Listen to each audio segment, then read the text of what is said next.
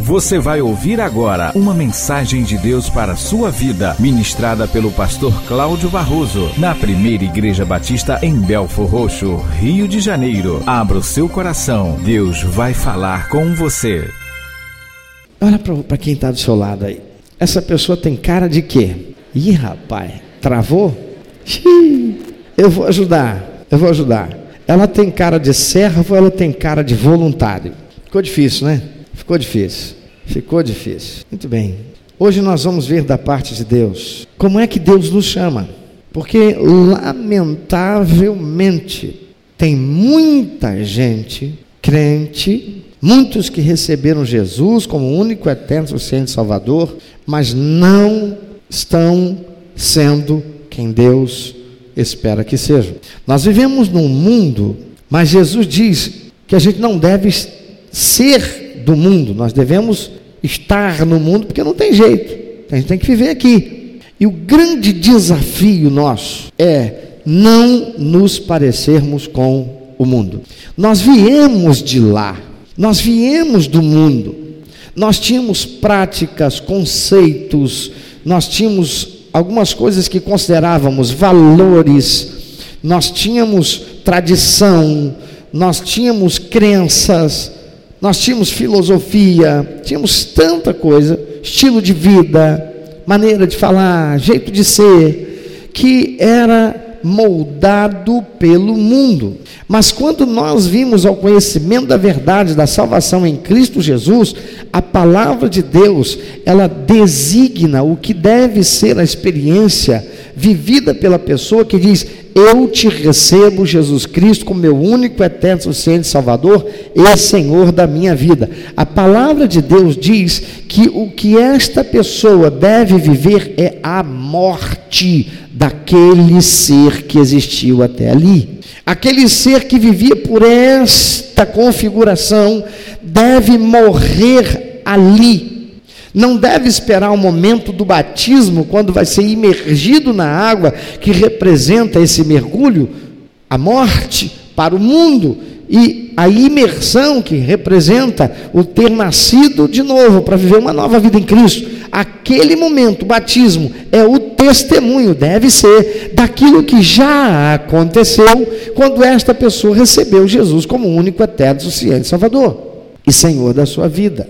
A esta pessoa, Deus designa alguns substantivos. Vamos ver como é que Deus chama aqueles que passam por esse processo. E aqueles que, mesmo no Antigo Testamento, por terem sido destinados como herança por causa de Abraão, Deus já lá chamava dessa maneira. Vamos ver à luz do que a palavra de Deus, ou o que Deus, na sua palavra, a Bíblia Sagrada, usa como substantivos para nós que recebemos Jesus, que somos feitos filhos de Deus. Primeiro eu quero chamar a atenção lá de Ezequiel, capítulo 34, versículo 31. A palavra de Deus diz assim: Vós, pois, ó ovelhas minhas, ovelhas do meu pasto, homens sois, mas eu sou o vosso Deus, diz o Senhor Jeová. Então, Deus está usando como substantivo para nos identificar qual palavra? Ovelha. Deus nos chama ovelha. Em Evangelho de João, capítulo 21, versículo 15, Diz o Senhor Jesus, depois de terem comido, diz o apóstolo João, depois de terem comido, perguntou Jesus a Simão Pedro: Simão, filho de João, ama-me, amas-me mais do que estes outros? Ele respondeu: Sim, Senhor, tu sabes que te amo. Ele lhe disse: Apacenta os meus cordeiros, cordeiro, ovelha mesmo, mesmo substantivo, Deus chama aqueles que são os seus filhos, aqueles que foram nascidos de novo em Cristo Jesus, de quê? Ovelha. Ovelha rumina. Ovelha não tem vontade própria. Ovelha, ela é levada pelo pastor. ela é levada por aquele que é seu dono. Ovelha não decide para onde ir. Ovelha come do pasto do seu pastor. Ele diz: Vós, pois, ó ovelhas minhas, ovelhas do meu pasto. Olha para quem está do teu lado, vê se tem cara de ovelha. Diz para ela: se você é ovelha de Deus, é no pasto de Deus que você tem que comer. Tem muita gente comendo no pasto da televisão, daquilo que a televisão oferece como alimento, e é podre na sua maioria. Tem muita gente comendo do pasto que o mundo oferece. Mas se você é ovelha do Deus vivo, Deus chama você de ovelha dele e diz: vocês são ovelhas do meu pasto. Ovelha que quer comer no pasto de outro, irmão, deixa de ser ovelha, virou alguma outra coisa. Porque ovelha obedece ao pastor. Eu não sei se você já viu, pelo menos na televisão. O pastor vai e tem 500 ovelhas. Ele dá um assovio. Ele vai com o cajado na frente. Elas seguem ele. Por isso Jesus diz: As minhas ovelhas conhecem a minha voz e me seguem. As ovelhas reconhecem a voz do pastor. É interessante, se você algum dia tiver oportunidade, você vai ver isso. Chegar num lugar onde há criação de ovelhas, em determinado momento as ovelhas saem do pasto, elas vão atravessar e às vezes encontram com o rebanho de outro pastor que está levando também as ovelhas. Elas não se misturam, elas ficam ali, próximas do seu pastor. Deus nos chama de ovelha. Ah, em João capítulo 15, versículo 5, há outro substantivo usado pelo Senhor Deus na palavra para nós. Jesus diz: Vós também, perdão, eu sou a videira, vós as varas. Quem está em mim e eu nele, este dá muito fruto, porque sem mim nada podeis fazer. Qual é o substantivo que é usado ali? Vara. Nós somos as varas do Senhor, da videira, que é o Senhor Jesus. Então, ele nos chama de varas.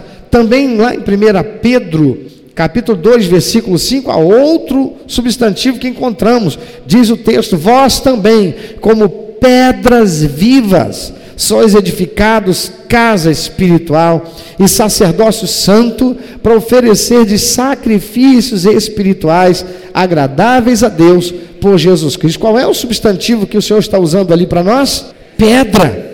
Você é uma pedra. Olha, olha para quem está do lado de você é uma pedra. Tomara que seja uma pedra viva e não uma pedra de tropeço. Né? Somos pedras vivas e lá em 1 Pedro capítulo 2, versículo 9, diz o Senhor: Mas vós sois a geração eleita, sacerdócio real, a nação santa, povo adquirido, para que anuncieis as virtudes daquele que vos chamou das trevas para a sua maravilhosa luz. Nós somos povo comprado, povo adquirido pelo Senhor.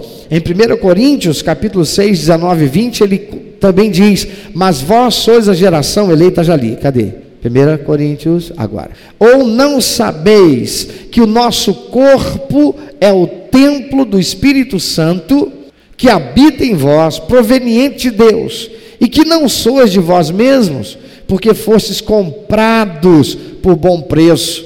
Glorificai, pois, a Deus no vosso corpo e no vosso espírito, os quais pertencem a Deus. Então nós somos comprados, somos um povo adquirido, comprado. E por último, eu quero destacar o que diz Apocalipse capítulo 2, versículo 20. Tenho, porém, contra ti o tolerares que essa mulher Jezabel, que a si mesma se declara profetiza, não somente ensine, mas ainda seduza os meus servos a praticarem a prostituição e a comerem coisas sacrificadas aos ídolos. Nós somos chamados o que de Deus?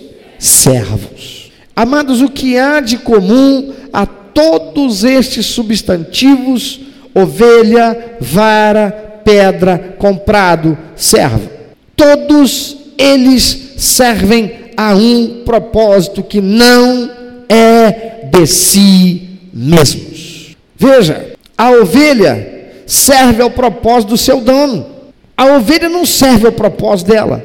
Ela não sai por aí fazendo o que quer, nem comendo em qualquer lugar. Ela come da onde? Do pasto do seu Senhor, de Deus. Ovelhas do meu pasto, diz o Senhor. Ovelhas do meu pasto significa também ovelhas que ficam no ambiente que eu quero. Não é ovelha que escolhe para onde eu vou, onde vai. Tem crente que às vezes pega e diz assim: ai, meu tempo acabou aqui nessa igreja. Eu vou procurar outra igreja que meu tempo aqui acabou. Ovelha tem vontade própria agora. Ela escolhe.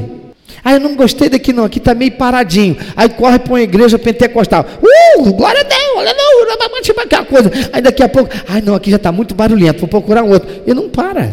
Ovelha do Senhor vai para onde o Senhor designa, fica no pasto do Senhor. É interessante que às vezes eu recebo pessoas que dizem assim: Olha, Deus me mandou vir para essa igreja. Eu falei, então vamos orar para Deus falar comigo. Que Ele mandou você para cá. E quando é uma pessoa assim, é porque ela vem de outra igreja. E de vez em quando eu tenho que dizer de vez em quando na lata. Aliás, ovelha não tem lata, né? Vamos lá. Não, Deus não te mandou para cá, não. Volta para sua igreja. Ele não te mandou sair de lá. Tem gente que faz o que quer, porque é ovelha? Não.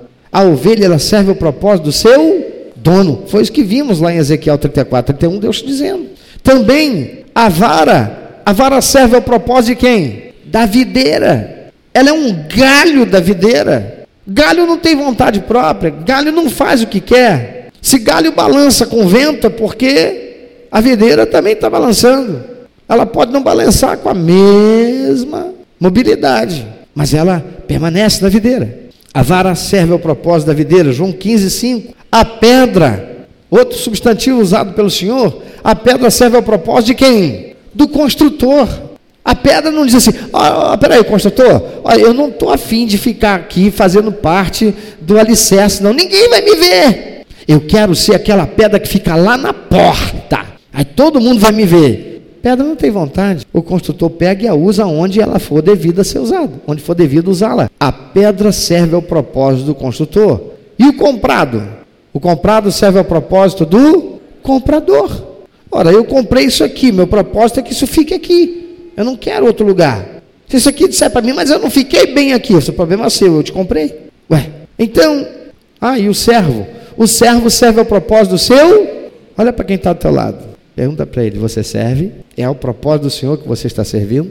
Talvez alguns de vocês estejam sendo perguntados, mas ainda nem é filho de Deus, porque ainda não recebeu Jesus como seu único, eterno e suficiente Salvador. Aí você tem que primeiro morrer e nascer de novo espiritualmente, através de uma aliança que você faça com Jesus, porque não é possível ser servo de Deus sem ter nascido de novo, recebendo Jesus como seu único, eterno, suficiente Salvador. A Bíblia diz que Jesus Cristo é Rei, logo somos súditos do Senhor Jesus, logo somos servos do Senhor, porque o servo serve ao propósito do seu Senhor. Apocalipse capítulo 17, versículo 14, você pode ler mais forte possível?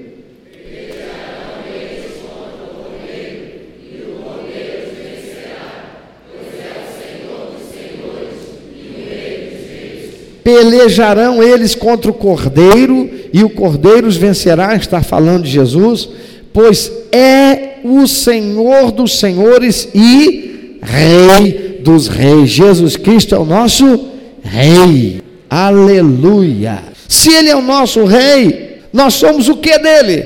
Nós somos súditos. Uma palavra que é sinônimo para súdito é servo. Nós somos servos do Rei Jesus, ou pelo menos é como devemos ser. A Bíblia diz que Ele é Rei, isso significa teocracia e não democracia. Logo, se somos servos do Rei Jesus, fazemos a vontade do Rei, e não é o Rei que faz a nossa vontade, mas é isso que nós estamos vivendo. O mundo, e muito particularmente o Brasil, que tem de, como governo, a forma de governo, a democracia, que quer dizer governo pelo povo, para o povo, ó oh Deus. Governo do povo, pelo povo, para o povo.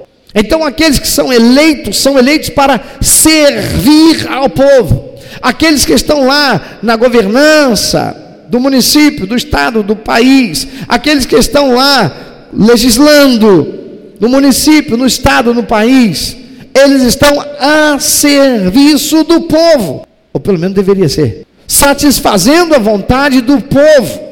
Mas numa teocracia não é isso, é reinado, há um rei e é completamente diferente. Não é o rei quem satisfaz a vontade do povo, é o povo que serve a vontade do rei.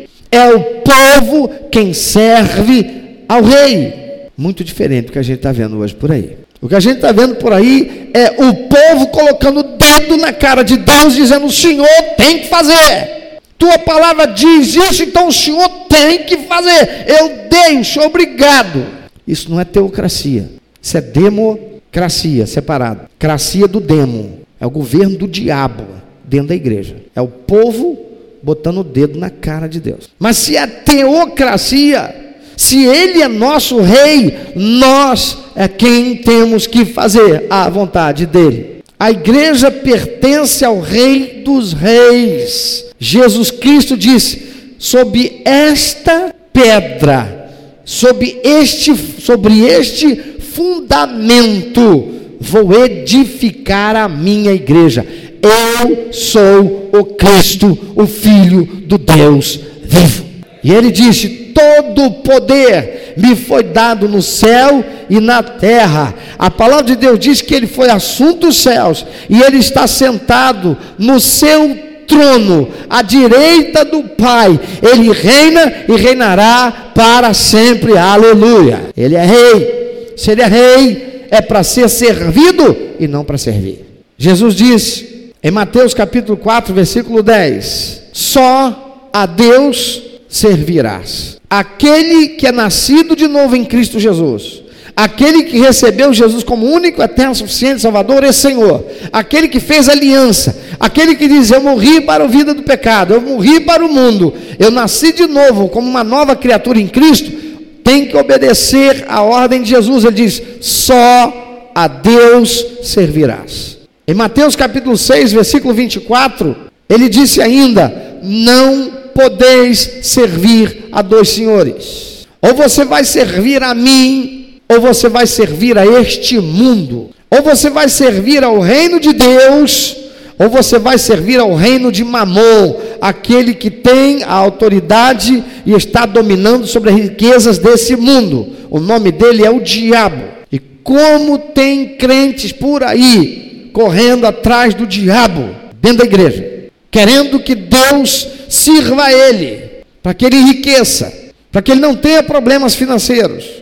E ao invés de buscar viver para servir aos propósitos de Deus, está querendo que Deus viva para servir ao propósito dele. Deixar de ser pobre ou ser muito mais rico. Jesus disse ainda em Mateus 24, 46: Bem-aventurado aquele que estiver servindo ao Senhor quando ele voltar. Jesus Cristo vai voltar, aleluia. E bem-aventurado aquele que estiver fazendo o quê? Servindo ao Senhor quando ele voltar. Vai voltar e vai encontrar muito crente sem estar servindo ao Senhor, porque não vive como um servo. Deus estabeleceu, amados, o reino do Senhor Jesus na terra através da igreja. Logo, se somos filhos de Deus, é porque fomos comprados por Ele através de Jesus, e Ele é nosso Senhor e Rei, portanto, somos o que dele? Súditos ou servos, que é a mesma coisa. Não há súdito numa democracia. Aquilo que nós entendemos em nossos dias como reinado é uma mentira, é, uma, é um engodo, é um instrumento de propaganda. A gente olha para a Inglaterra vê a rainha da Inglaterra, ela não manda nada, parlamento que manda lá. Não existe na face da terra nenhuma expressão coerente, condizente com o que seria um reinado. Porque num reinado, o rei falou, acabou, está falando. E os súditos dizem amém e obedecem às ordens do rei. Vivem para servir ao rei. Amados, esta é uma expressão desagradabilíssima aos nossos ouvidos. num contexto contemporâneo em que algo, dizer algo nesse sentido, faz parecer a construção de uma ideia fundamentalista de religião. Mas quem foi que está falando isso? É porque o ser humano se tornou algo muito esquisito. Nós nos tornamos uma sopa, uma sopa de, de frustrações, de traumas vividos ao longo da história da humanidade e que desembocou na nossa realidade, na nossa geração. Principalmente se tratando, e muito particularmente aqui de Brasil, em que nós saímos da chamada ditadura. E estamos vivendo um tempo extraordinário, maravilhoso de democracia. Democracia no democracia, na palavra separada, que é cracia, governo do demo, porque as coisas estão todas uma bagunça, está um lixo, está tudo um lixo. Nós não temos moral nesse país, nós não temos decência nesse país, não existe ordem, muito menos progresso nesse país. O que existe é o caos que nós estamos vivendo o caos, o caos da falta de segurança. Se não é o traficante, é o policial ou o bombeiro travestido de xerife do lugar, que se não comer na mão dele, morre, igual morre na mão do bandido. É o caos, porque não temos governo, nós temos as instituições, mas nós temos muito mais corrupção do que governo. É o caos. Isso é democracia. Não presta nem para a realidade humana, mas apesar de toda coisa suja e ruim que tem por aí, eu ainda acredito que das piores, a melhor ainda é a democracia, como estrutura de governo humana. Mas se eu sou remido, lavado, fui tornado filho de Deus, porque recebi Jesus como meu único eterno suficiente Salvador, então eu recebi um rei sobre minha vida, o nome dele é Jesus Cristo. E a ele eu sirvo e devo servir, e não é ele que me serve. Deus estabeleceu então o seu reino através da igreja. A igreja está nesse mundo como a embaixada de um país, como a embaixada do Brasil, está lá em Cuba, na Inglaterra, na Argentina, onde quer que seja, num país qualquer diferente. Cada igreja é uma embaixada do reino do Senhor Jesus aqui na terra. E cada um de nós, se somos filhos de Deus, somos súditos, somos servos dele, que devemos estar a serviço dele através dessa embaixada, que é a igreja. Numa democracia, o governo serve aos interesses do povo, mas numa teocracia, o povo deve servir aos interesses de Deus. Mas há muitos que estão com uma mentalidade do mundo dentro da igreja. Amados, igreja não é associação de voluntários que se juntaram a outros com o fim de realizar serviços sociais e de benemerência. Não, porque isso aí é um clube, é uma ONG, é uma OCIP, é uma instituição humana qualquer, seja ela qual for, para prestar serviço de benemerência a outro ser humano. A igreja não é essa associação de voluntários. Por favor, avisa quem está do seu lado: igreja não é associação de voluntários. A igreja é a reunião daqueles que foram comprados pelo Senhor Jesus Cristo através do seu sangue, porque voluntária, racionalmente receberam-no como seu único, eterno, suficiente Salvador e Senhor das suas vidas e se reúnem para adorá-lo e servi-lo. A palavra de Deus diz que a igreja é corpo de Cristo, ele é o cabeça, a igreja cumpre aquilo que a cabeça ordena, e a palavra de Deus nos dá conta que Jesus, antes de voltar para o céu, ele disse: Agora vocês vão por todo lugar no mundo, pregar o evangelho para todas as pessoas do mundo ensinar a elas tudo que eu ensinei a vocês, fazendo delas meus discípulos, tornando elas meus filhos, filhos de Deus, servos do Senhor. Vocês serão a embaixada do reino meu na terra. E vocês têm que cumprir a vontade do Pai, que é buscar e salvar todo aquele que está perdido. Com a razão de muitos problemas dentro da igreja causados por picuinha, maledicências, fofocas, intrigas, crises de estrelismo ou carência de recursos. Eu ouço às vezes alguém dizer: ah, não dá não, porque a minha igreja é pobre. Não é a igreja que é pobre, é porque não está sendo igreja. Não existe igreja pobre. Existe igreja e a reunião de pessoas que são voluntárias para realizar aquilo que eles chamam de obra de Deus. Porque a igreja de Jesus Cristo não pode ser pobre, porque o Rei dos Reis, Senhor dos Senhores, aquele que criou o céu, a terra, o universo, ele é dono de tudo. Como é que pode ser pobre? Se ela não tem agora os recursos que ela gostaria de ter, é porque a cabeça não quer ainda, ou não quer. Porque muitas vezes sou eu que quero e não perguntei nada para Deus. Uma vez o Espírito Santo chegou para mim e perguntou assim: De quem é a igreja que você pastoreia? Eu falei, é do senhor. Ele falou, minha? Então por que, você fez isso assim, assim, assim? Não me perguntou. Falei, meu Deus, mas eu tinha que ter perguntado isso para o senhor. Está na Bíblia. Falei, porque está na Bíblia, eu quero que faça assim, de qualquer jeito. Você não orou, não me perguntou. Não é porque eu dei uma receita de bolo que eu falei que é para fazer agora. Ah, a receita está aqui, é só seguir. Até os ingredientes, vou bater, fazer. Olha o bolo aqui. Falei, não mandei fazer bolo agora. Você não me perguntou nada. Olha para quem está ao teu lado, pergunta ele. Quando você toma uma atitude, você pergunta para Deus primeiro? Qual a razão de muitos problemas dentro da igreja causados por picuinha, maledicência, fofoca, intriga, crise de estrelismo, carência de recursos? É porque o crente que não lê nem estuda a Bíblia, que não ora, não busca Deus, se alimenta do mundo e reproduz a visão do mundo na igreja e em sua relação com o sagrado. É porque tem esses crentes lá. Por isso é comum encontrar dentro das igrejas cristãs crente que se acha um voluntário no serviço eclesiástico e daí provém um monte de problema. As igrejas estão, toda igreja, aqui não é diferente, toda igreja tem uns crentes que, se, que eles se acham voluntários. E eu já disse que aqui na igreja é proibido chamar qualquer pessoa que atua no ministério de voluntário. Aqui ou tem servo ou não tem. Porque não há amparo na Bíblia para alguém ser voluntário para servir a Deus. Voluntário para servir a Deus é quem ainda não fez uma aliança com o Senhor Jesus. Quem ainda não recebeu Jesus como Salvador e Senhor. Ah, nesse contexto tem, tem voluntário aqui. Tem pessoas aqui que ainda não fizeram aliança com Jesus. Estão aqui frequentando há muito tempo. Reconhece que aqui é um lugar de vida.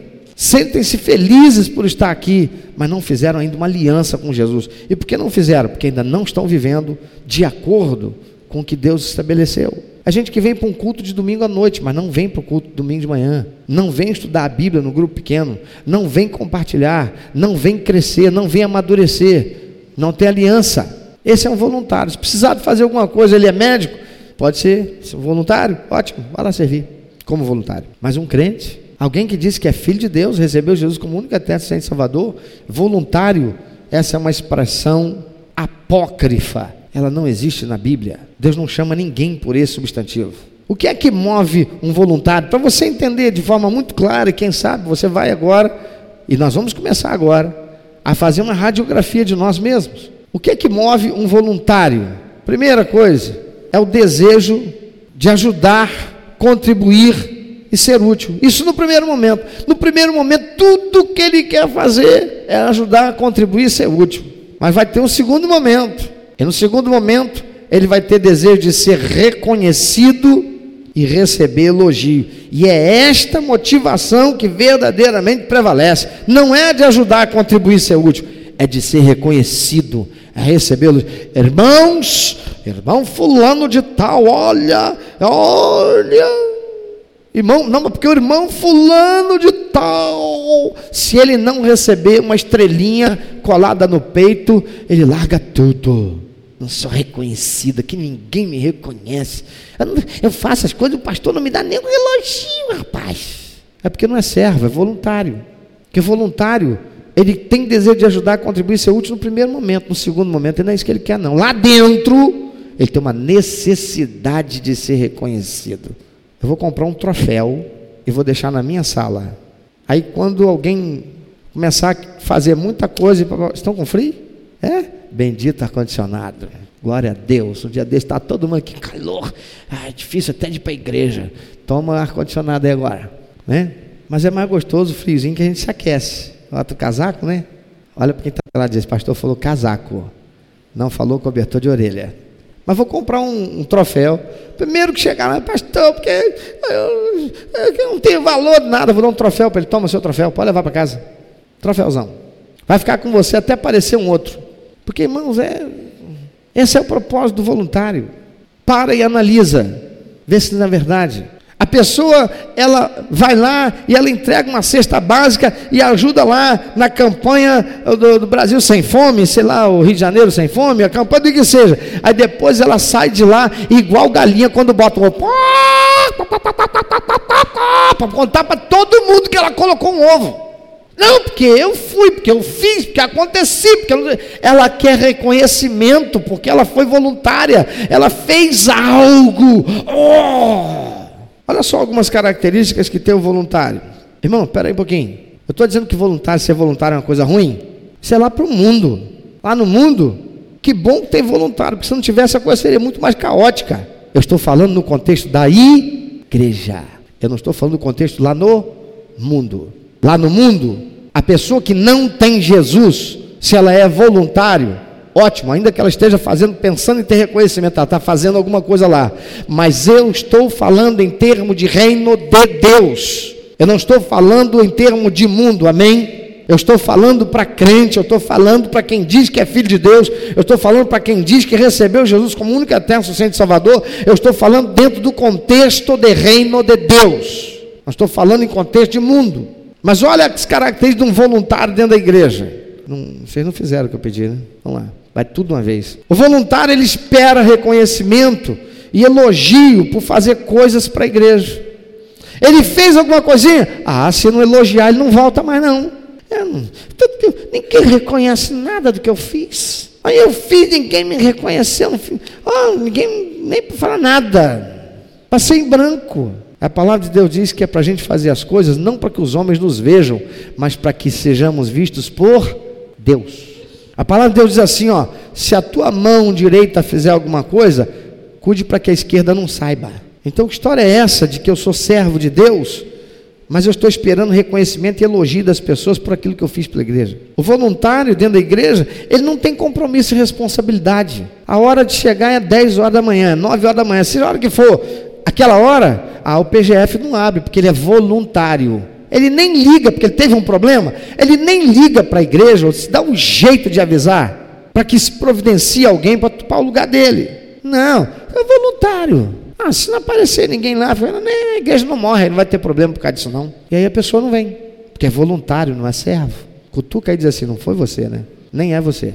O voluntário é assim. Ele não é empregado. Se fosse empregado, ah, mulher, avisa lá que eu estou aqui, ó. Eu não posso nem sair debaixo da cama. Estou tremendo de febre, como é que eu estou? Vai lá, chega na janela, vizinho, me ajuda aí, liga lá para o meu chefe, para não perder o emprego. Mas porque é para Deus, ele é voluntário. A igreja de, é a igreja.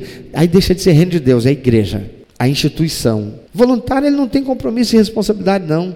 Se der para fazer, ele faz. Ele não faz porque tem compromisso. Ele faz porque ele é voluntário. O voluntário acha que aquilo que faz é muito, por isso ele não aceita ser cobrado. Ser cobrado, não tem ninguém me pagando. Estou fazendo isso aqui porque eu sou voluntário. Não serve a Deus, não é servo, é voluntário. O voluntário acha que aquilo que ele faz é muito.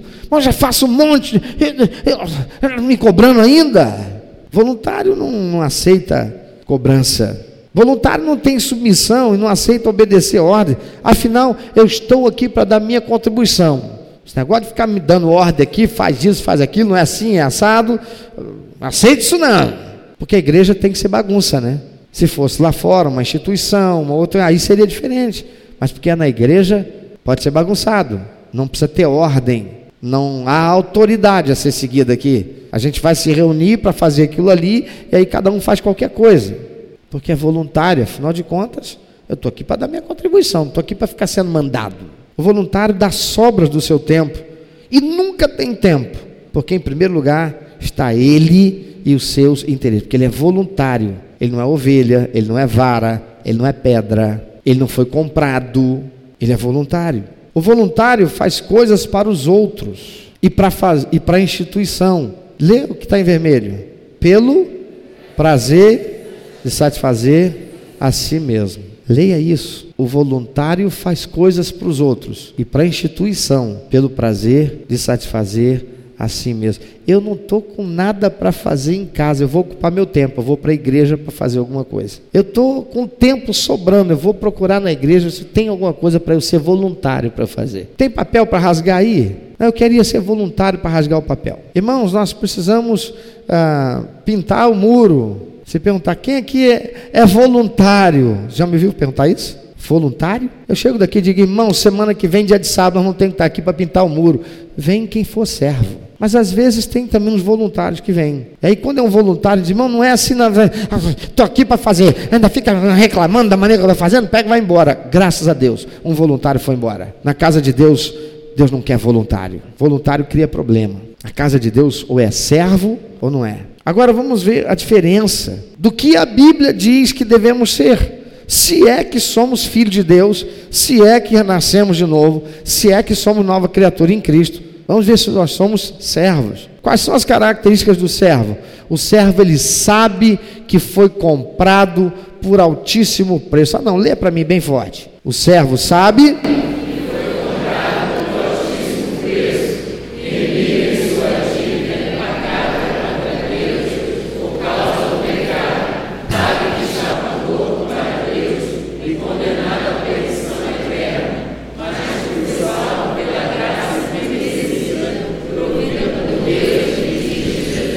servo de Jesus Cristo sabe que foi comprado por altíssimo preço, remido da sua dívida impagável contra Deus por causa do pecado, sabe que estava morto para Deus, condenado à perdição eterna, mas que foi salvo pela graça imerecida, provida por Deus em Cristo Jesus.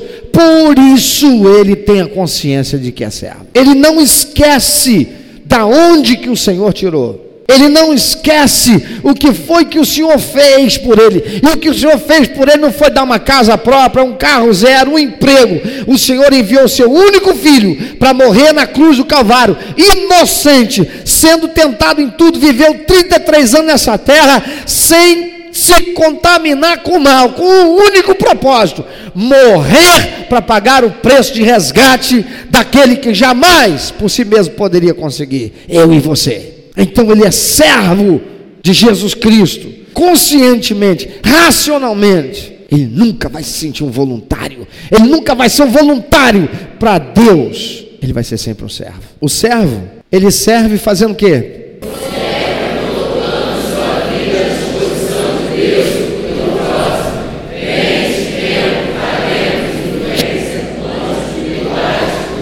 Ele estava perdido, condenado para morrer e ir para o inferno.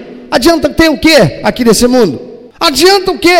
Adianta o que? Carro, dinheiro, bens, tudo. Títulos na parede.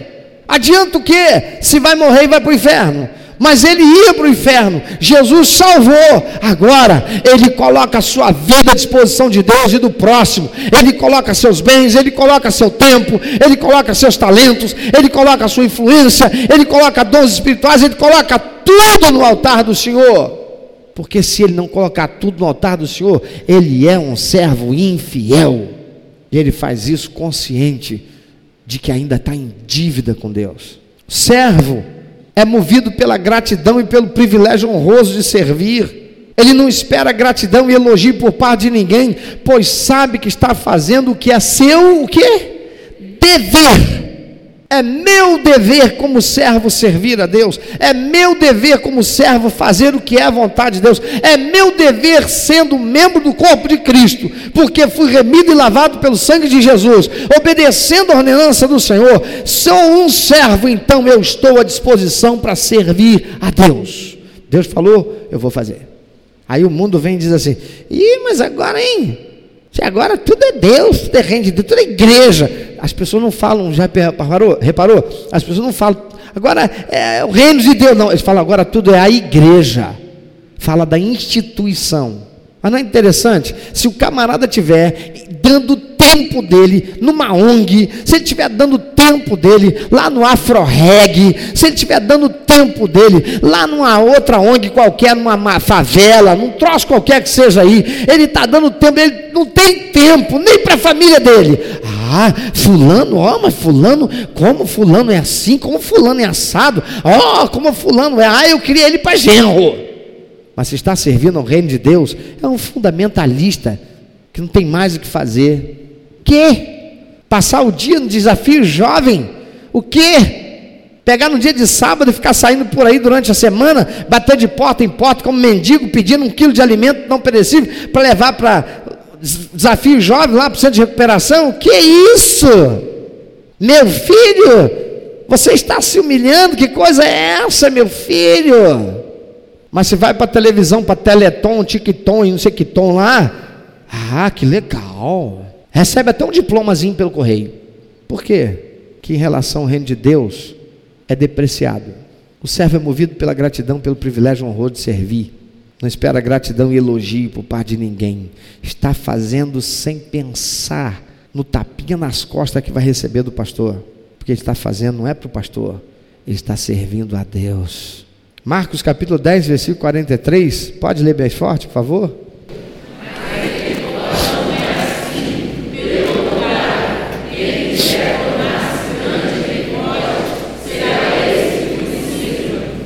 Dois discípulos de Jesus chegaram para ele, Senhor, Aí, sabe que a gente, né, ó, dá para no teu reino fazer o seguinte, fazer uma, senhor, só entre nós aqui, ó, lá no teu reino, dá para fazer o seguinte, ó, bota um tronozinho do lado do senhor à esquerda para o meu irmão e uma direita para mim, para a gente ficar ali coladinho com o senhor, sabe como é que é, né? Ó.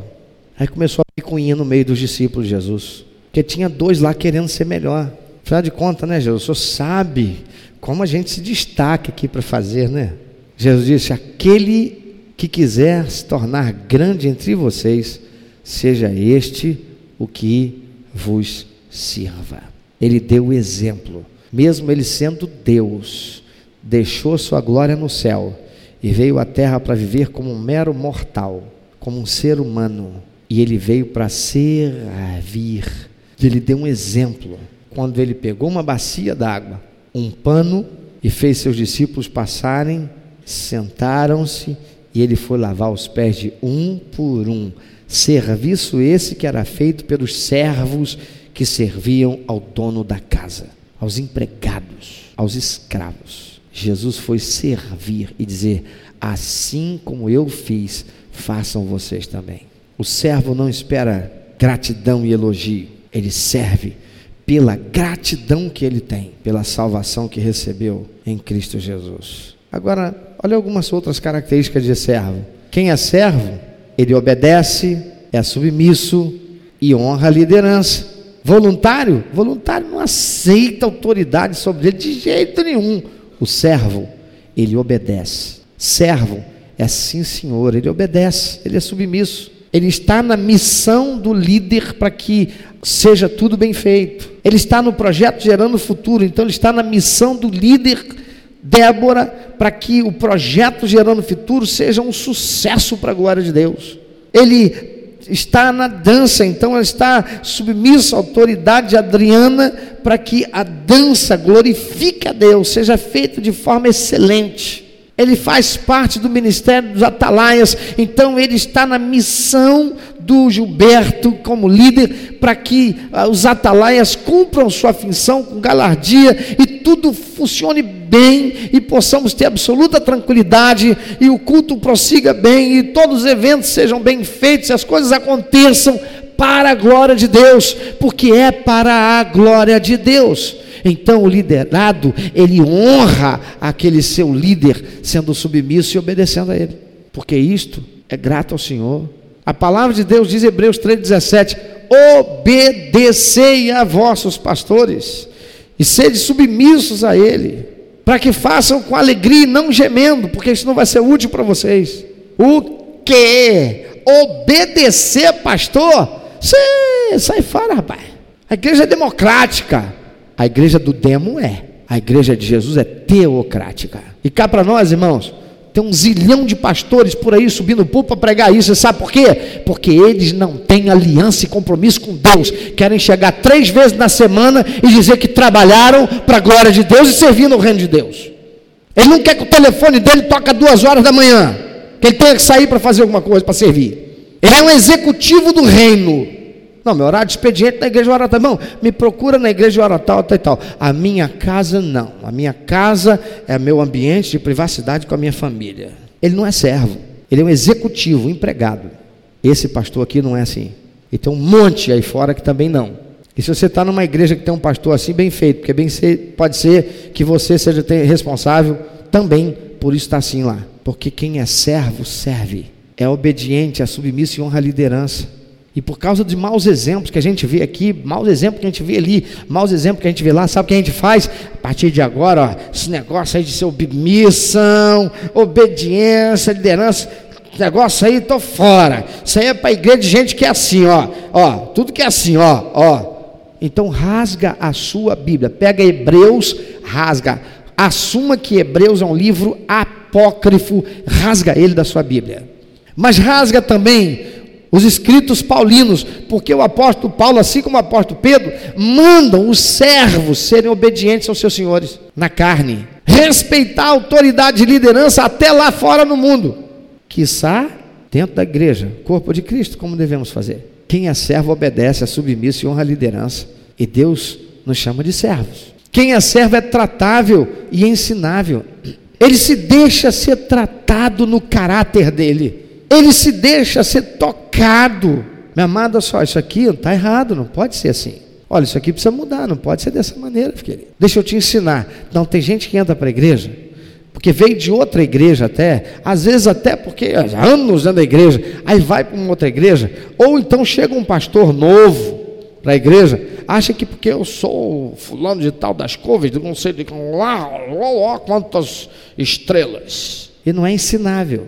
Quem não é ensinável, irmão, emburrece. Somente aqueles que são ensináveis amealham conhecimento e sabedoria. E servo, ele é tratável. Você trata ele, você ensina ele. Ele se deixa ser ensinado. Servo tem responsabilidade. A hora tal de começar, a hora tal, ele está lá. Ele tem compromisso com as pessoas. Ele tem respeito para com elas. Ele marcou, ele está lá. Ele foi convocado ele vai. Se houver uma situação, ele se vira para avisar, como ele se viraria para avisar o patrão dele. Por quê? Porque ele é servo. Se você tem um chefe, você nunca viu a cara do teu patrão. Você faz tudo por onde que ele saiba sim ou não. Faz. E você não sabe nem quem é teu patrão. Ele é só teu chefe. Ah, mas ele tem que ser avisado. Na casa de Deus, na obra do reino de Deus, no reino de Deus, o voluntário nem aí. Se eu for, fui. Mas quem é servo tem responsabilidade. Ele assumiu uma responsabilidade, ele vai até o fim. Servo busca fazer com excelência. Voluntário não. Voluntário, ele acha que está fazendo, ainda está fazendo muito, lembra? O servo não. O servo está sempre em busca de como fazer melhor. Hoje nós dancei, mas puxa vida, naquela hora que eu dancei, que eu virei a perna assim, eu preciso treinar mais. Puxa vida, aconteceu uma situação lá fora e precisamos cuidar melhor. Como é que a gente vai fazer para melhorar a nossa segurança? o som hoje, naquela hora assim, puxa vida, está faltando isso aqui. O servo ele busca fazer com excelência. Ele não é um perfeccionista. Ele busca fazer com excelência. E sabe o que acontece com o servo? Lê por favor bem forte o que diz Êxodo capítulo 23, 25.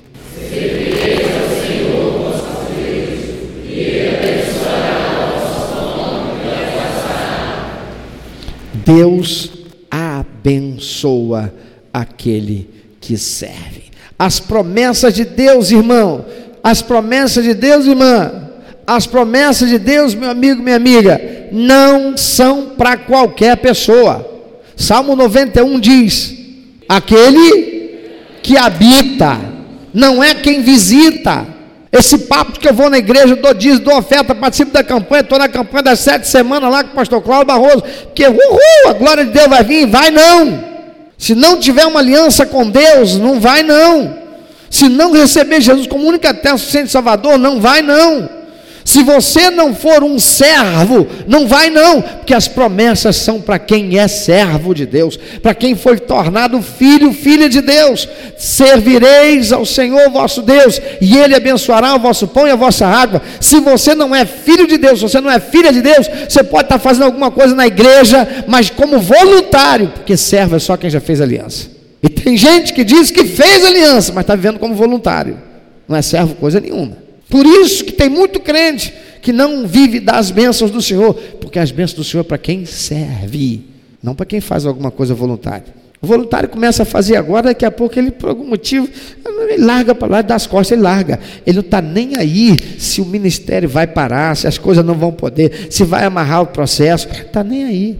Ele começa, se não terminar, terminou. Deus abençoa quem serve. Quem serve a Deus encontra segurança no momento das dificuldades. Lá em Daniel capítulo 3, versículo 17 e 18, um pouco antes do rei Nabucodonosor mandar Sadraque, Mesaque e Abdinego serem jogados na fornalha, porque não queriam se render e se curvar à imagem dele, e ele era rei eles não se curvaram, porque disseram: Tu és rei, mas nós não fomos comprados. O Senhor foi lá na nossa terra, o Senhor dizimou com o nosso povo, o Senhor arrasou com o nosso exército, e foi, nós somos feitos teus escravos, mas servos, nós somos do Deus Altíssimo. Servos, nós somos do único e verdadeiro rei, o Deus vivo.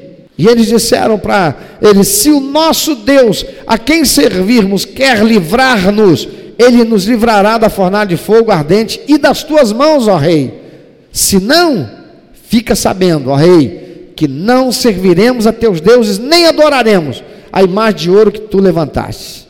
Nós vamos ficar fiéis ao nosso Deus, porque um servo é fiel ao seu Senhor. Agora, irmãos, para que alguém sirva a Deus, é preciso fazer uma decisão. Isaías capítulo 24, versículo 15, diz o Senhor: decidam hoje se vocês vão querer servir ao Senhor ou vocês vão adotar a fé dos vossos pais. Olha, a fé dos meus pais e fé dos vossos pais tem a ver com tradição, do que está sendo dito aí. Na tradição dos meus pais, batistas, o dia de hoje, sabe como é que se chama? Dia das Mães. Hoje é segundo domingo do mês de maio. Na tradição batista, assim como na tradição de outras denominações, também o mundo entrou por isso que no domingo, olha quantos lugares vazios nós temos hoje aqui. É a mesma coisa em toda igreja. É a mesma coisa em qualquer igreja. Durante essa semana, pergunta para qualquer membro de alguma igreja. Lá na sua igreja faltou muita gente porque era dia das mães e vão dizer faltou. Sabe por quê? Por causa da tradição do mundo que entrou dentro da igreja. E entrou também porque muitos pastores tinham mãe.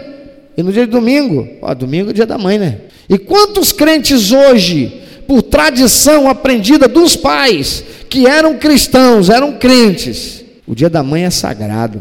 Tem que ter o churrasco, tem que ter o almoço na casa da mãe, tem que ter o presente dela. Afinal de contas, é o dia da mãe. E a palavra de Deus, que diz assim: não, a Bíblia é nossa regra de fé e prática. A palavra de Deus diz que o domingo é dia do Senhor. E Deus diz: ó, só ao Senhor servirás. É a Ele e mais ninguém. E hoje, quantos crentes foram servir a mãe e largaram o reino de Deus para lá? Eu estou exagerando? Eu tenho mãe, minha mãe é viva. Hoje, não recebeu nenhuma ligação minha. Porque eu não amo a minha mãe? Não. É porque eu não vou ligar para ela porque é dia das mães. Hoje não é dia das mães, hoje é dia do Senhor. Aleluia. Que desconsideração, desconsideração não. Eu sou servo. A minha mãe não me comprou. A minha mãe me gerou nesse mundo. Ela me trouxe a vida nesse mundo. Ela pagou um preço por mim, muitas coisas, mas a salvação e a vida eterna foi Jesus Cristo. Eu estava vendido na mão do diabo, mas Jesus me comprou com seu sangue. Eu fui remido e lavado. Eu sou de Deus. Aleluia. Eu amo a minha mãe, Dona Diomar, querida, mas eu não vou colocar Dona Diomar, querida, no lugar do meu Deus. E quantos fizeram isso hoje? Cutuca quem está do teu lado e perguntou. Ah, não pergunta não. Pergunta sim. Você hoje trocou Deus pela tua mãe? E você ainda tem coragem de dizer que é filho de Deus, é servo de Deus. Você ainda tem coragem de dizer que a Bíblia é tua regra de fé e prática. Você sabe por que, que eu não fiz mais isso? Porque quando eu peguei a palavra de Deus, eu li a palavra de Deus, eu confrontei aquilo que o mundo dizia dentro da igreja. E disse: Isso aqui está dentro da igreja, mas é do mundo. Sai!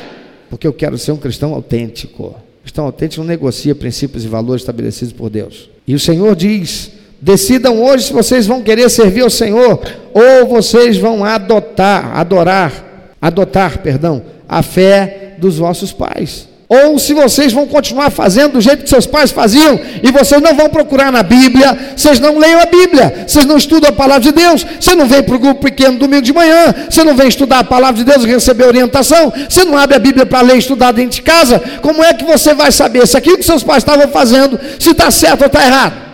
Porque é seus pais? Porque os meus pais fizeram um monte de coisa errada, mas eu deixei de ser criança e passei a ser responsável pela minha vida. E eu respondo diante de Deus, e você não?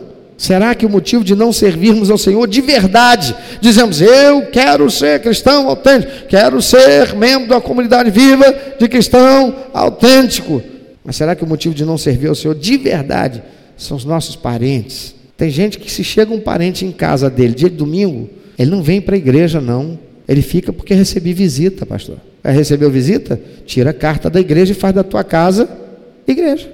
Pronto. Você não precisa sair de casa mais. A visita chega lá, ao invés de você trazer visita para a igreja, você fica em casa, porque a visita chegou. Quem é Deus para você? Pergunta para quem está ao teu lado. Ah, não, Deus é legal, Deus é culto, Deus é jóia. Ah, Deus, sabe aquela frase extraordinária? Conhece aquela frase que responde tudo, fala sobre tudo e não diz nada? Deus sabe de todas as coisas. Isso é uma das frases mais idiotas na boca de pessoas que não querem falar nada, assumir responsabilidade com coisa nenhuma e não falar com coerência coisa absolutamente nenhuma. Deus sabe de todas as coisas, sabe inclusive quem está falando isso para se justificar de não fazer é um mentiroso. É alguém que diz que é servo e não serve coisa nenhuma, é voluntário. Veja o que diz o Senhor Jesus em Mateus capítulo 10, versículo 34, 38, um texto que muita gente passa por cima dele não quer nem ler. Não penseis que vim trazer paz à terra, não vim trazer paz, mas espada. Pois vim causar divisão entre o homem e seu pai, entre a filha e sua mãe, entre a nora e sua sogra. Assim, os inimigos do homem serão os da sua própria casa. Quem ama seu pai ou sua mãe mais do que a mim, não é digno de mim. Quem ama seu filho ou sua filha mais do que a mim, não é digno de mim. E quem não toma a sua cruz e vem após mim, não é digno de mim. Quantos casais hoje tiveram um problema sério e arrumou crise dentro de casa? Porque o marido falou: vou para casa da minha mãe. E ela não tem mais mãe. E a sogra é uma cobra. Você vai para casa da sua mãe e eu não sou a mãe dos seus filhos. Mas tem que ir meus filhos também comigo. É a casa da minha mãe. É o dia das mães. Se você não tem mais mãe, eu tenho. Mas eu sou mãe. Pois é, mas e a minha mãe? Aí ela solta, né? Tua mãe é uma víbora. Vou fazer o que lá? Não é disso que Jesus está falando. Jesus está dizendo: Eu vim trazer divisão entre homem e seu pai, entre filho e sua mãe, entre a nora e sua sogra. Por quê? Porque eles não serão meus servos. E aqueles que vão ser meus servos vão arrumar problema. Quando disser, minha sogra, me desculpa, só chegou agora, estamos de saída para ir para o culto na igreja. A senhora quer vir com a gente? Ah, não, chavezinha está aqui, só fica à vontade na minha casa. Meus filhos vão embora para para a igreja. Que? Eu vou ficar aqui, eu vim te visitar. E você vai sair, vai me largar aqui sozinho, eu vou embora para casa. Então, só minha sogra, só volta uma outra hora, mais cedo, porque essa hora é a hora que eu vou para a igreja. Só não quer ir com a gente? Vou trazer divisão entre o homem e seu pai, entre a filha e sua mãe, entre a nora e sua sogra. Assim os inimigos do homem serão da sua própria casa. Quem não quer Jesus, ou melhor, quem não quer inimigo, não pode querer Jesus, irmão. Porque Jesus disse: Eu vou fazer com que vocês tenham inimigo. Vocês vão ser meus servos, e porque vocês vão me agradar, quem antes esperava que vocês agradassem a eles, vão se tornar seu inimigo. E sabe onde que vai começar isso? Dentro da sua família. Será, irmã, que você hoje, no dia de hoje, aceitou ser a Nossa Senhora na sua casa? Porque seus filhos fizeram um altar para te adorar? Levaram comida, levaram bebida, levaram presente, cantaram para você, isso é culto. Se substitui, se rivaliza com Deus. Porque o dia de hoje a Bíblia diz que é dia do Senhor. Não existe dia do pai nem dia da mãe para o crente. Não existe dia do pastor para o crente. Para quem é servo, o dia de honrar pai, mãe, pastor é todo dia. Ou são todos os dias. Aquilo que o mundo lá fora, que os empresários, que não são bobos, influenciados pelo príncipe desse mundo, que é o pai da mentira, que faz com que tudo conspire para tirar de Deus aquilo que só a Ele é devido, que é a honra, a glória e a adoração, aqueles que seguem a eles podem estar dentro da igreja dizendo que são filhos de Deus, estão enganando a si mesmos. Faz uma coisa, chega hoje em casa, vai no Google e escreve Páscoa, pede lá imagens de Páscoa e printa, imprima e venha mostrar para mim aqui, pastor, o senhor está errado.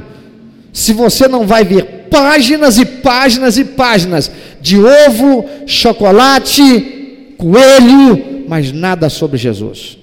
Ah, não, pastor, está aqui, ó. Tem uma cruz aqui. Dá uma olhadinha e vê se não tem ovo, chocolate junto. De milhares que você vai encontrar, algumas pouquíssimas tem lá Jesus ou tem uma cruz e mais nada. Sem chocolate, sem ovo e sem coelho. Que? Porque o mundo está debaixo do diabo, do maligno, aquele que está regendo esse mundo. Ele é corrupto e corruptor, sedutor das nações, e é ele que conspira para que os crentes, sobretudo, aceitem essa tradição que vem passada de pais para filhos, dentro de igrejas, sem criticar a luz da palavra de Deus, e perpetua aquilo que é ofensivo a Deus e que traz maldição para sua casa. A Bíblia afirma que cada um de nós vai dar conta a Deus daquilo que fez com a sua vida nessa terra. Servir a Deus é o mandado do próprio Deus, mas é também uma decisão que cada um toma no uso do seu livre-arbítrio, porque Deus não fez nenhum de nós robô. A salvação e a vida eterna é para aquele que reconhece-se ou que se reconhece pecador e que se morrer vai para o inferno, sem Jesus, sem salvação, reconhece o preço altíssimo que foi pago para a remissão da sua dívida eterna de pecado, o sacrifício de Jesus naquela cruz. E porque recebe Jesus como seu único, eterno e suficiente Salvador, faz uma aliança com Ele, então se torna servo dele e serve a Ele. Juízes capítulo 24, aliás, Isaías, capítulo 24, versículo 15, diz: Decidam hoje se vocês vão servir ao Senhor ou se vão adotar a fé, a tradição dos vossos pais. Você tem sido um servo, uma serva, ou você tem sido um voluntário, uma voluntária na obra do Reino de Deus? Pensa um pouquinho sobre isso e dá uma resposta para Deus sincera, porque as bênçãos de Deus são para aqueles que são servos. Ser servo não é mer meramente fazer alguma coisa para Deus, é o que você faz, é como você faz, é como você enxerga o que você está fazendo, é com que propósito você está fazendo, porque aquele que serve, ele é movido pela gratidão e pelo privilégio honroso de servir. Não espera gratidão e elogio por parte de ninguém, porque sabe que o que está fazendo é seu dever. Ainda que, e se acontecer, de ele ser ou de ela ser ah, reconhecida, não será porque fez esperando por isso. E se não receber nada, sabe que a recompensa está prometida por Deus, mas não será aqui, será quando chegar diante do Pai e vai ouvir dele: Seja bem-vindo, meu filho. Eu estava esperando por você. Nada do que você fez lá foi em vão. A palavra de Deus diz que nós devemos ser firmes e constantes e sempre abundantes na obra do Senhor, sabendo que o nosso trabalho não é vão no Senhor, não ficará sem a devida recompensa do Senhor. Você serve ou você voluntaria a si mesmo para fazer alguma coisa? Se você ainda não é remido e lavado pelo sangue de Jesus Cristo, porque até agora você não tomou a decisão de ser filho de Deus, filha de Deus. Você até pode dizer que é, mas se você não fez essa aliança, esse casamento com Jesus, então você engana a si mesmo. Porque a palavra de Deus diz que só é tornado filho de Deus, filho de Deus, aquele que recebe Jesus como seu único, eterno e suficiente Salvador. Ser servo do Senhor é a coisa mais extraordinária que existe, amados. É um privilégio servir a Deus. Aquilo que fazemos com voluntariedade lá fora para os homens em relação ao mundo, por si só já traz algum prazer e recompensa. Agora imagina o que é servir ao Rei dos Reis e Senhor dos Senhores por reconhecimento de quem Ele é e do que Ele fez, porque Ele já fez. Ele pagou o preço para a nossa salvação e deu-nos a vida eterna. Talvez você hoje precise dizer, Senhor, eu quero pedir perdão, eu tenho andado equivocado, equivocada. Eu venho à igreja, mas eu não sou seu filho. Eu venho à igreja, mas eu não sou teu servo. Eu venho à igreja, mas eu não tenho aliança nem compromisso. Eu venho à igreja, mas se eu chego atrasado, tudo bem. Eu venho à igreja, mas eu não venho para reunião de encontro grupo pequeno, eu não venho para o grupo pequeno. Eu não estudo a tua palavra, eu não compartilho com os outros as experiências para que nós possamos amadurecer um ao outro e crescendo na graça do conhecimento de Jesus. Eu venho à igreja, mas eu não participo de absolutamente nada, nem como voluntário. Eu venho à igreja e muitas vezes eu fiz coisas como voluntário, hoje reconheço o Senhor. Que muitas vezes eu fiquei esperando reconhecimento, fiquei chateado porque não fui reconhecido naquilo que fiz. Fiquei aborrecido, Senhor, eu quero te pedir perdão hoje porque eu saí daquela igreja porque lá eu fiz um monte de coisa e eu não recebi um tapinha nas costas daquele pastor. Senhor, eu fiz um monte de coisa e quando eu fiquei doente, ninguém foi me visitar, Senhor. Senhor, eu fiz tanta coisa lá pela igreja. Mas quando vê, ninguém passou por mim, ninguém falou comigo. Eu me tornei um no meio da multidão. Eu quero pedir perdão, Senhor, porque eu, ao invés de ser um servo do Senhor lá, e fazendo por amor ao Senhor que tudo vê, eu fiquei aborrecido porque eu não recebi reconhecimento das pessoas. Senhor, eu quero te pedir perdão porque a tua palavra diz que eu devo servir aos homens não por vistas, para que me vejam, mas eu devo servir aos homens, fazendo não por causa deles, mas por causa do Senhor, fazer com excelência, fazer o meu melhor, lá no meu trabalho, ser o melhor empregado. Na minha vizinhança, ser o vizinho que todo mundo diz: olha como ele é prestativo, como ela é prestativa, olha como ela e ela serve. Porque a tua palavra diz que eu devo fazer isso por causa do Senhor, para que vendo a mim servindo, eles glorifiquem ao Senhor. Porque vão dizer: sabe por que, que faz assim? Porque é um crente, é um servo, é uma serva. Então, Senhor, eu vou passar a servir os meus vizinhos. Eu vou varrer a minha porta, mas vou varrer a dele também. Não interessa se ele é uma pessoa que não gosta de mim, fala um monte de besteira, é fofoqueiro. Mas eu vou varrer, minha, vou varrer a porta dele a partir de hoje. A partir de hoje eu vou varrer a porta daquela minha vizinha também. Eu vou varrer a calçada dela também. Eu vou servir as pessoas. Eu não vou ficar esperando que eles me deem aplauso ou um troféu, nem fique batendo nas minhas costas. Não. Eu vou servir para que o Senhor seja reconhecido na minha vida.